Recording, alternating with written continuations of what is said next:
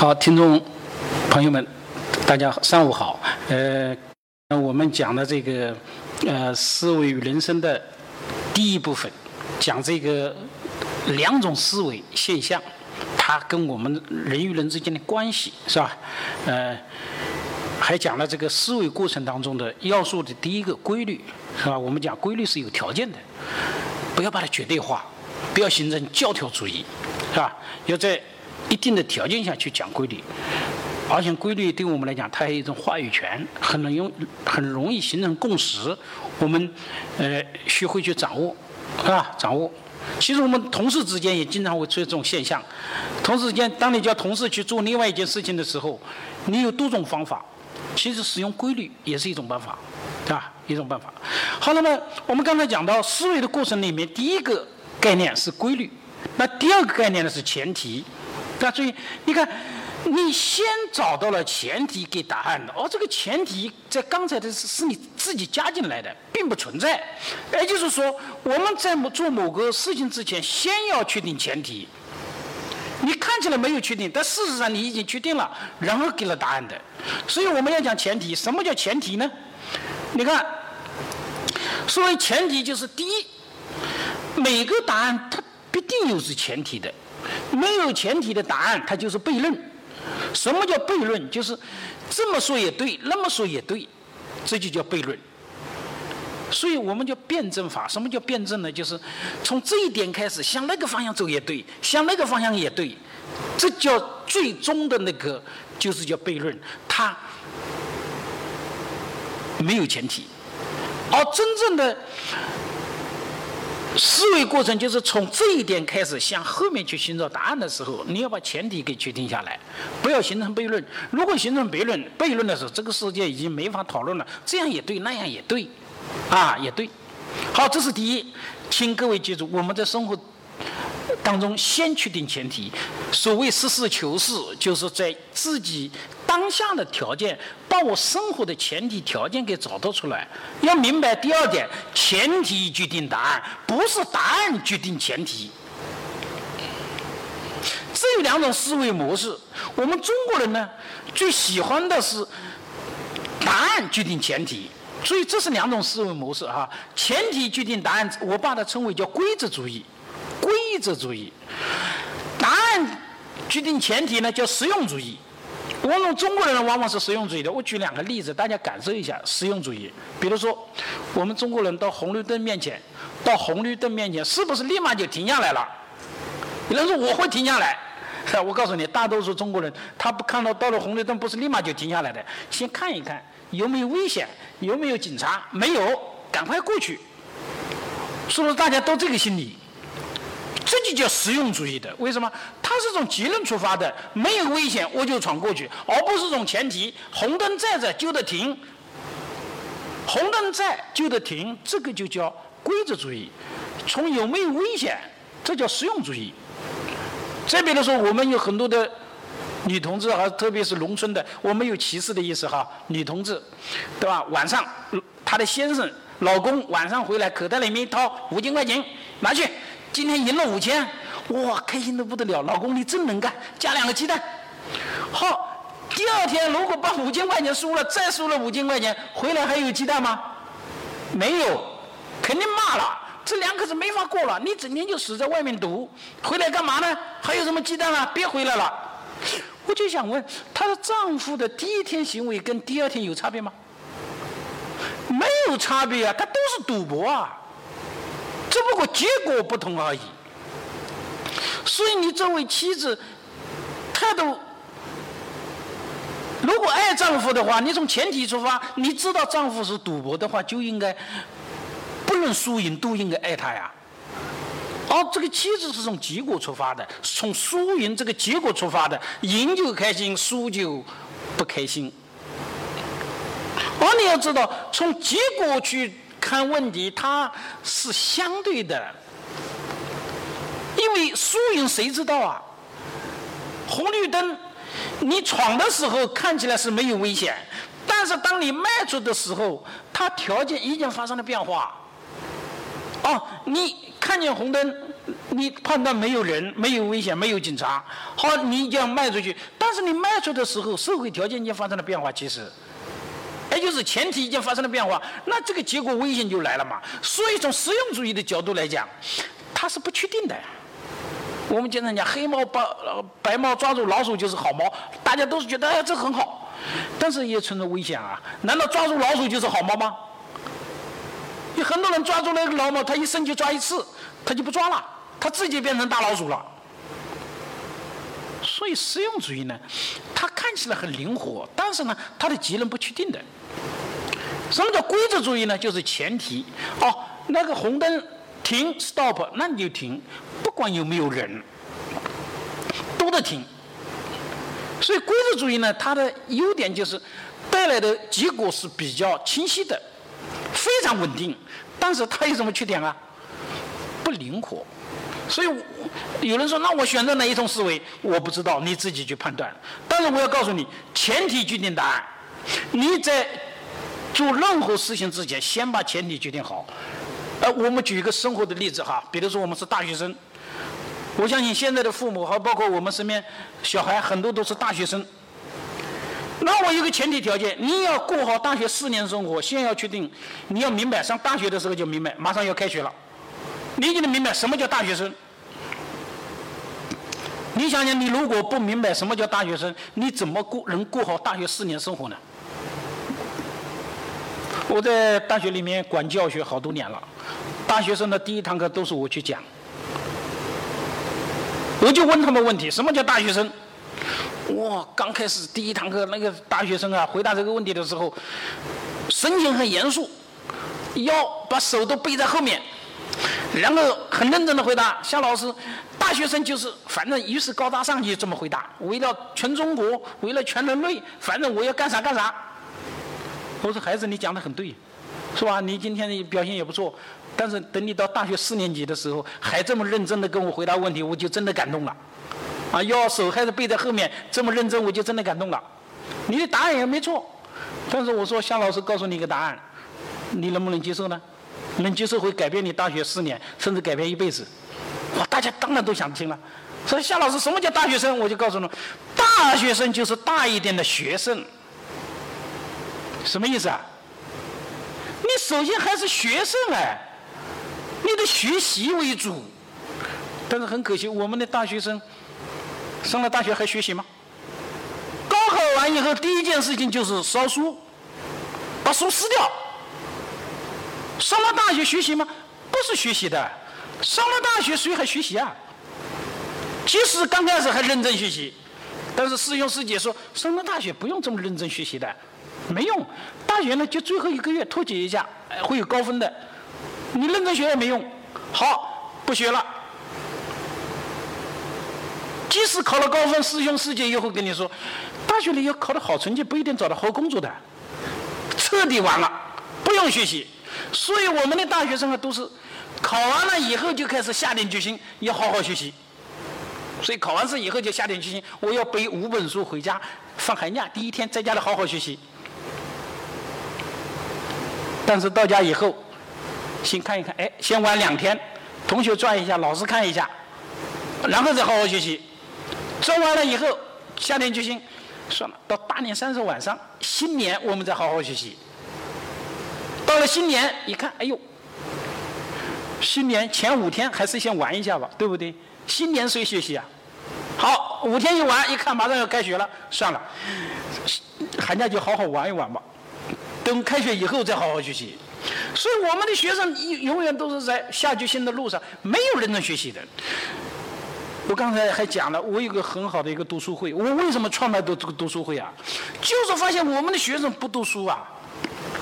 所以搞这个读书会，我是零六年开始搞的，一百六六十多期了，自己出钱。你可以到我这吃饭，吃过饭以后你必须留下来跟着我读书，是吧？要提高我们读书的这种素养啊！我们的学生要读书啊！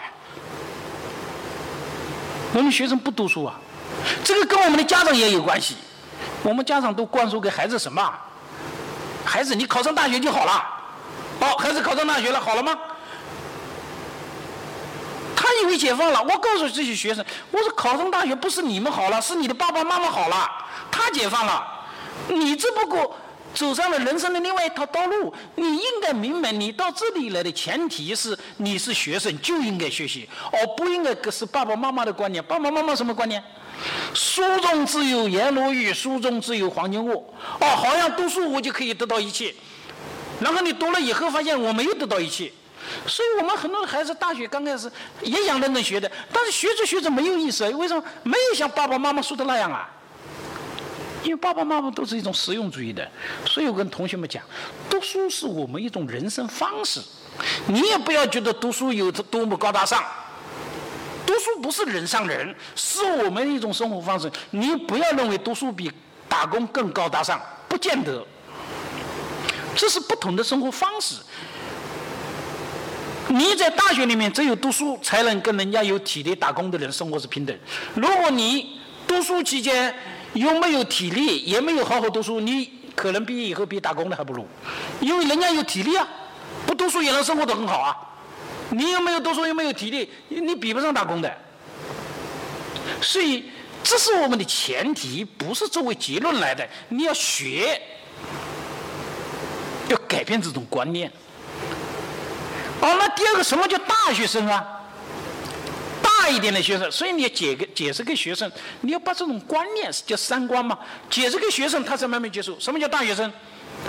哎，大一点的学生就是大一点学生就是什么呢？就是你大学的学习跟原来不同。我们高中以前原来学习是什么？对，都是讲的智商，智商，不强调情商。只要你成绩好就行，要培养智情商干嘛？大家都防着你情商高，所以认真学习的小孩大家就喜欢。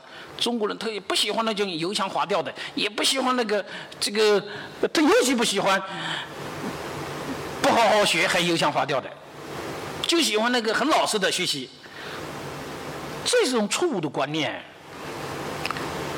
我说大学生啊，不仅仅要培养智商，更要培养情商。成年人都知道，走上社会以后，其实情商比智商更加重要。因为你每天面对的是什么？同事关系、人际关系，你把这个处理好，生活很幸福，也会事业才能更高。不要把自己情商搞得那么低。而我们的教育就是出了问题。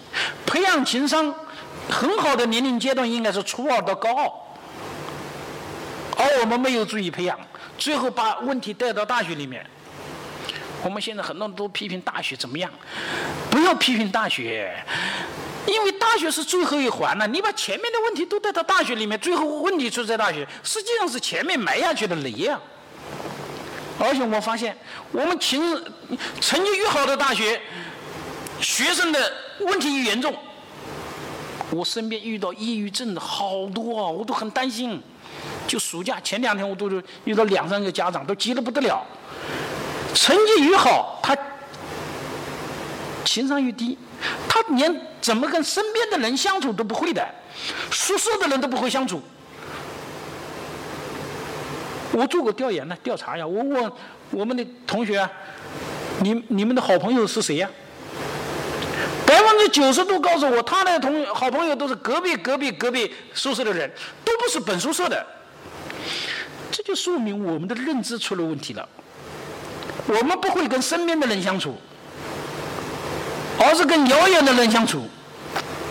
我们的孩子回到家以后啊，跟爸爸妈妈谈不来，但是跟微信里面的那人聊得很嗨。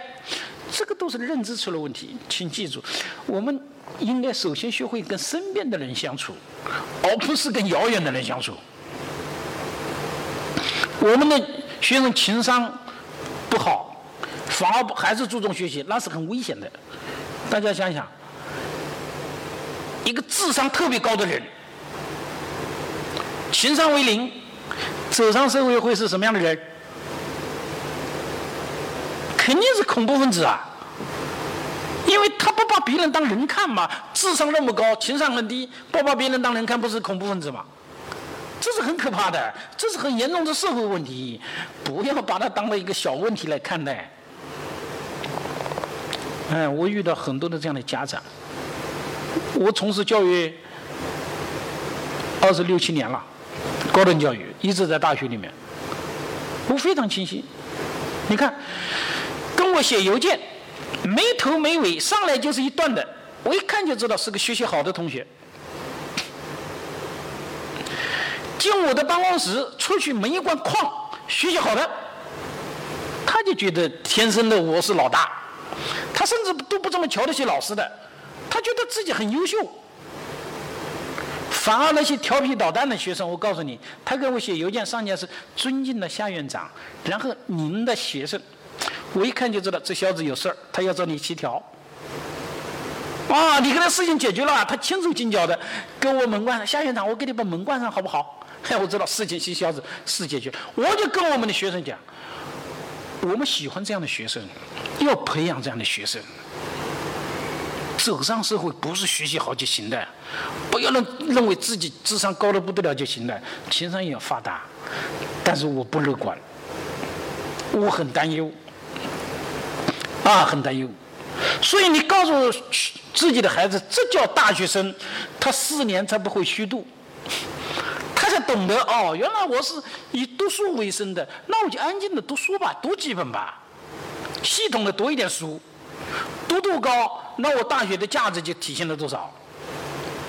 我的情商培养好，这有什么不好呢？所以这叫前提决定答案。好，第二，请记住，还有一个问题就是，你要改变，因为前提决定答案，所以要改变前答案，先要改变前提就可以了。人不能在一棵树上吊死，不能钻牛角尖。我非常担忧的就是，我们有人啊，就是吊在一棵树上。我非要达到那个目标，他又达到不了，那么就把自己搞得很难受。人要学会变通嘛，达不到那个目标，改变前提就可以了，把前提改变一样的幸福啊，是不是？考不上大学，考不上就考不上呗，考不了研究生就考不上去，就考不了呗，难道就只有考研研究生一条路吗？我前面已经讲过的内卷了，都是这种现象。他不会变通，不懂得评估眼面前的实力，要改变前提条件，因为前提条件是自己加进来的嘛，你从另外一个角度去分析嘛。那我还告诉你，你要说那夏老师，你告诉我我怎么去找前提条件？哎，好像我懂似的。我告诉你，我懂的话，还给你在这辛辛苦苦上课吗？如果我都懂的前提，我都是变成神了，我都变成很幸福的人了。其实我也不知道，我也靠自己的工资生活啊，靠我跟别人讲道理，然后讲课程啊，然后生活啊。我也很辛苦，我不不知道人生最终的前提是什么，但是我可以可以跟你讲道理，你要明白道理怎么去找前提。所以你要明白，最终前提是一个假设。你要懂得假设在我们生活当中的含义。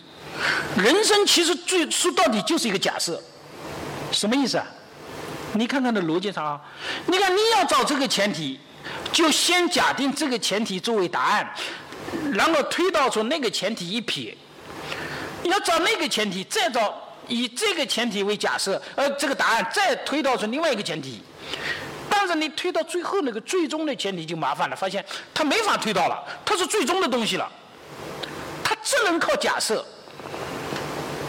假设不是假的意思哈，假设就是我们大家都接受那个东西，然后用它来向前推，推向后推，推着答案的那个东西，而本身不能讨论。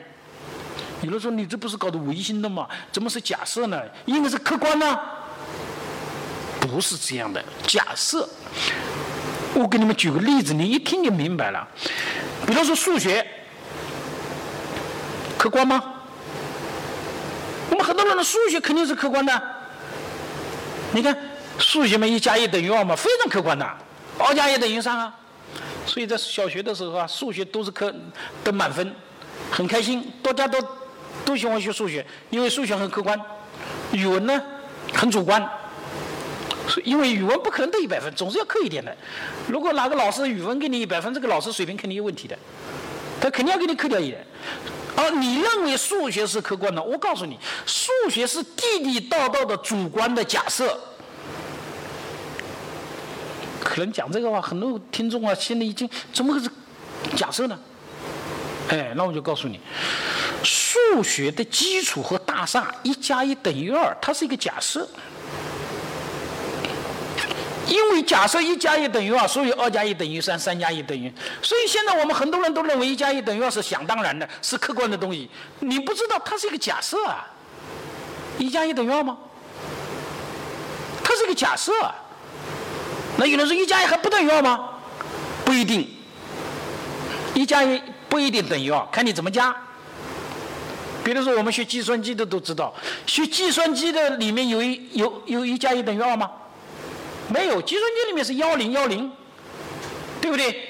负二就进一了，幺零没有二这个说法，哪有一加一等于二？我们学管理学里面一个基本的东西，管理学都是一加一什么大于二。如果你一加一还等于二的话，那还要你管理学干嘛呢？再比如说，就是数字，数字也一加一也不等于二。你说这不是呢？哎，我是最喜欢小朋友的，我特别喜欢小朋友。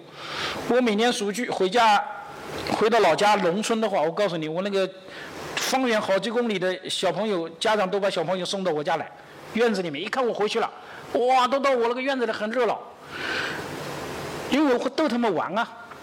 我抓一个小朋友过来，告诉我一加一等于几？哇，大家都唱起来，一跳声唱起来，一加一等于二。我说你们给我看好了，一加一等于几？我把两个手指头一并，我这是十一呀！哇，小朋友立马就哭了，回家去找他爸爸妈妈，说小教叔叔一加一不等于二，等于十一。完了，思维搞混乱掉了。我想告诉，这是一个假设，看你怎么加，这很重要。幸福，我们经常讲人生也是讲幸福，幸福是一个假设，是你怎么看的。你认为这样是幸福，那你去追求呗。但是现在问题来了，我们老是把别人的幸福当自己的幸福去追求，哇，别人那个好，哇，他那个好，他那个好，我你永远不可能幸福的。有钱的人看到别人生活幸福，哇，他是有时间；有时间的人呢，觉得哇，别人钱多。这个社会可能幸福吗？不可能的。幸福的标准来自于自己的假设，你认可而已。我就举自己的例子吧。有人说啊，我我很幸福，很成功，呃，对啊，我有时候也觉得自己很成功。哇，你看我上学的时候学霸，是做大学老师也很轻松，科研教书也可以，自己呢也热爱这个工作，很成功。而且我是我们那个中学里面的唯一的一个大学生，个是大学很差的，我那会那个那个呃高中是很差的。因为我们那个时候，呃，初中考高中啊，当时是首先是考那个小中专，八八年，而我呢是全乡第一名，但是差了零点五分没考上小中专，所以当时就发配到那个普通的一个中学。因为当时一个规定，你报了小中专就不能上县城的重点中学，所以我是第一名没上，然后就上了那个中学，很偏。但是我今年经过几年的努力以后，我第一名。进了那个高中，比第二名高了一百零八分。入校的时候是高了一百零八分。我毕业的时候，比第二名高了一百零三，一百一十三分。所以那个这唯一的考了我一个武汉大学，其他都没考上。所以那一年我们搞了同学聚会二十年，他们都叫我回去，说老夏你很成功，是我们班的骄傲，回来吧，啊，给我们搞个演讲。我也觉得很成功，就回去了。但是我做完演讲以后，主持人说啊，这个哈。这个今天的费用大家都不出了哈，这个就由王总出了。王总现在身价才一个亿，孙总是是身价才五千万，他都不用出。啊，我说这个到底谁成功了？那两人可是我们班最调皮的，我是在前排认真学习，他们就在后面捣蛋的。当时恨死恨死他们了，恨得不得了，全班都恨恨他们。但是现在他们身价最高啊，谁成功？所以我们要学会宽容，不要把自己看得太高，同时也不要把自己看得太低。幸福是一个假设，你怎么看的问题？有个观，要幸福观很重要，啊，很重要。所以这个前提决定人生，千万不要把别人的假设拿过来作为自己的目标，这很可怕。啊，这很可怕。所以呢，这是前面讲了一段思维的过程里面的这种要素、原理、要素跟着生活的关系。好，那我们继续讲这个人与人之间相处，你首先要懂得一个什么？要认识自我。我们经常经常讲要认识自我，什么叫认识自我？是那么容易的。你要懂得哲学，你要把这个哲学想清楚。什么叫懂得这个自我呢？好，那我先讲哲学原理。这里面涉及了一个概念，是我的独创。其实我们平时讲事实，讲事实是有两个事实的。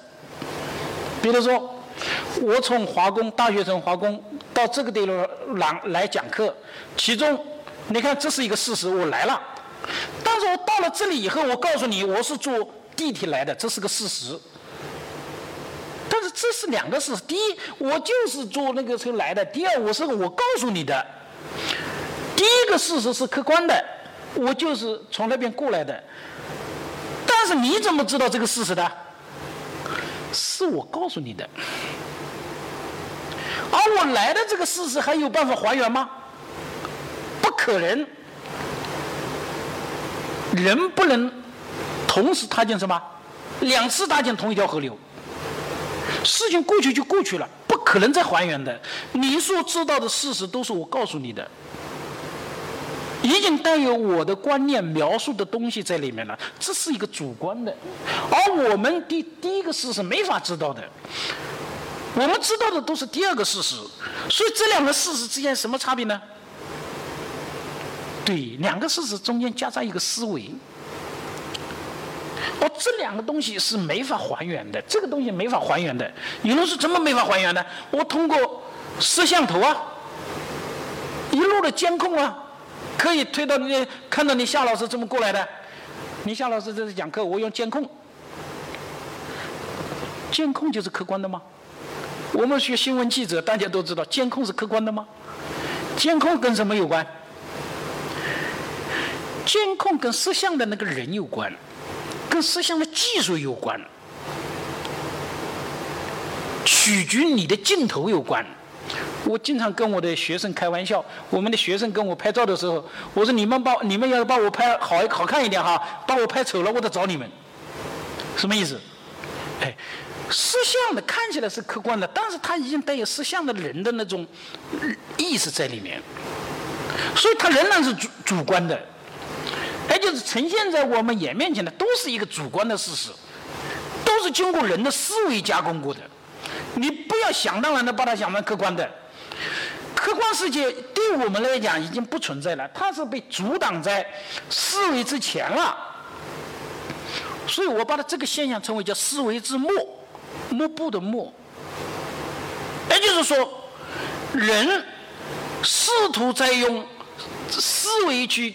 观察世界，但是很不幸，正是因为你的思维，所以最后得出来的结世界那个事实都是你的思维的世界，而别人的思维呢，它变成了他的世界，所以思维像一个幕布一样的，阻挡了我们对客观世界的认识，都变成了一个主观的。这个是点哲学，有点难，有点难。也就是说，你所有的事实都是带有人的主观的东西在里面的。有人说这怎么能这么怎么可能呢？那我们破案子，破案一个刑事案件不是要讲客观吗？不是这样的。你看，我我就是用刑事案件来演绎一下，给大伙看看我们这个事实怎么得出来的。你看，一个刑事案件，凶杀案现场，大家要知道，凶杀案一旦产生，它就消亡了。那个现场一秒钟之前的现场跟一秒钟之后的现场是不同的哈，哪怕有监控，它仍然是主观的，它已经消亡了。那人怎么破案的呢？对，人们是根据法律的规定，然后把它形成一个逻辑的链条，推理出来的。也就是说，通过证据还原的那个事实，它是要符合法律的，要符合逻辑的。一个链条，它是一个主观的。既然符合法律的，它不一定是真实的。比如说刑讯逼供，大家都知道，刑讯逼供得来的东西，法法从法律上来讲，它不能接受的。因为你刑讯逼供是违法的嘛，法庭不予认可。但是，难道刑讯逼供就是假的吗？不一定，刑讯逼供有时候得得来的东西就是真的，但是不刑讯逼供，法律上是接受的，但是它不一定是真实的，对不对？所以法律之我们的这个事实证据只能接受合合法的东西，同样要接受符合逻辑的东西，就是你逻辑上要推推导出来。所以法律上一个基本的东西就是，你要把你取得的证据拿我来推推翻，我只要提出合理的怀疑，你就不能成为证据。但是有一条，我给你推翻了，你不能够推翻的时候，你就要假定我这个都是真的。